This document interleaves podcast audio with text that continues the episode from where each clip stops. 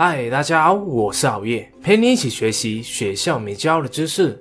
在日常生活中，我们不难发现一个现象：有些人总是充满自信和魅力，去到哪里都会成为焦点，总是能和大家侃侃而谈。就算来到了一个陌生的环境，不过一刻，他就能融入这个新的圈子里面。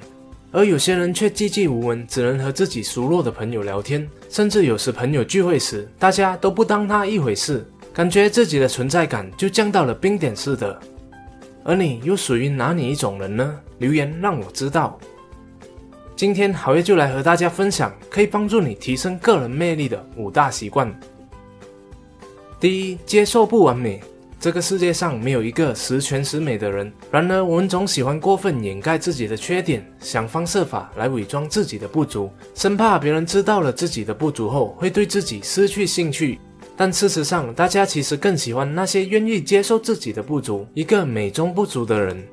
心理学家理查德·怀斯曼想要知道一个人的不足是不是会让他变得更加的讨喜，于是便做了这个有趣的实验。他让两个人同时在商场里扮演贩卖搅拌机的推销员。推销员 A 完美的呈现了如何用这个搅拌机来做出美味的水果冰沙，而推销员 B 也和 A 一样用了同样的推销策略。但在过程中，推销员 B 不经意的把搅拌机里的冰沙溅到了整个桌子都是。问题来了，你知道 A 和 B 谁卖的更多的搅拌机吗？没错，就是把冰沙溅到满桌子都是的推销员 B。不止如此，每个在现场的人都认为他更加的讨喜。为什么会出现这样的情况呢？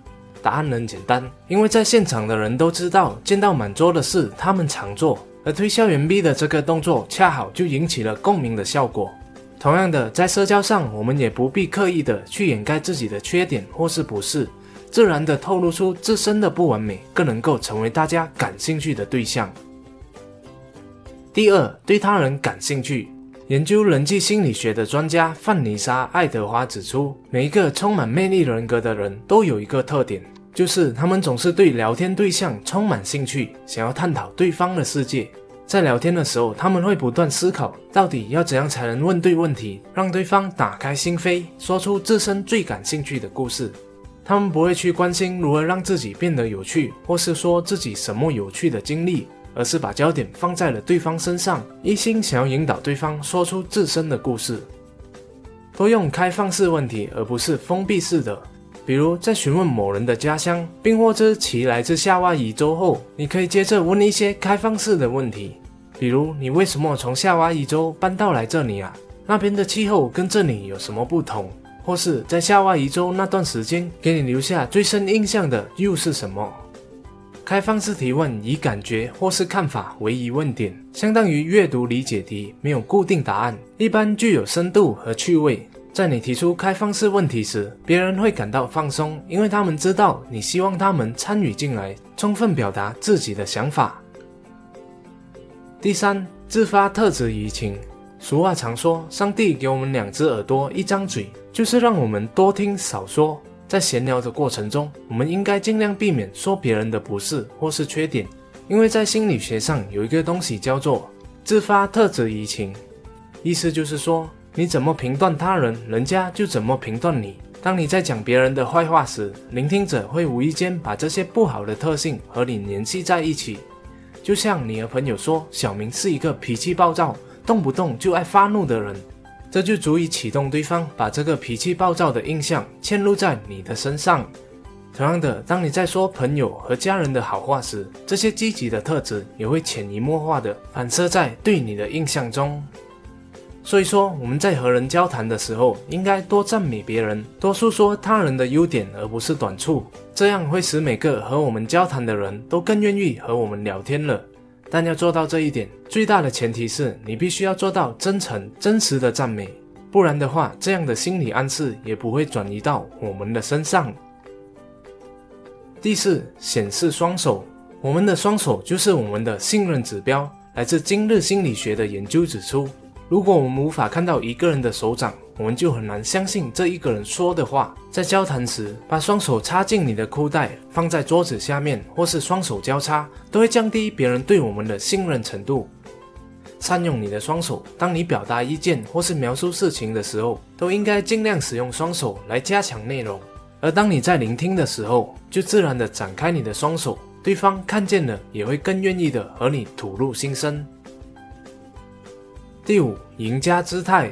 哈佛商学院的研究人员做了一项研究，对两组前来哈佛面试的人进行测试。一组人员到了现场后直接进行面试，而另一组人则被要求摆了赢家姿态后再进行面试。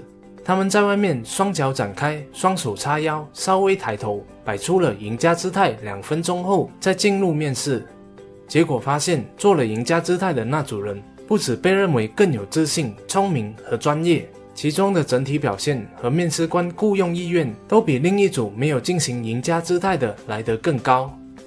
在研究的过程中，研究人员还向这两组人提取了口水粘液进行化验，结果显示，相较下来，摆了赢家姿态的那一组，他们的睾丸数提高了百分之二十，而这百分之二十睾丸数的提升，也增强了他们的冒险意愿、抗压能力以及临场反应能力。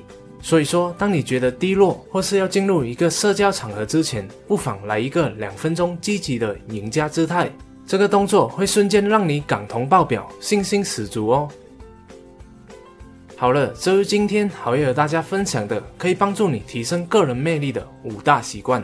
我们来回顾一下：第一，接受不完美，人们更喜欢有一些小缺点的人物；第二，对他人感兴趣。多用开放式提问和交谈对象扯淡。第三，自发特质移情，真诚赞美第三者。第四，把双手摊开，让别人走进你的世界。第五，练习赢家姿态，飙爆你的睾丸数，让自己充满自信。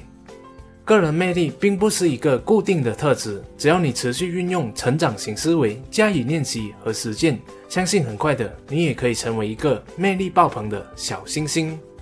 谢谢大家的观赏。如果你喜欢好夜的影片的话，就请你订阅好夜的频道，点赞和分享，启发更多的人。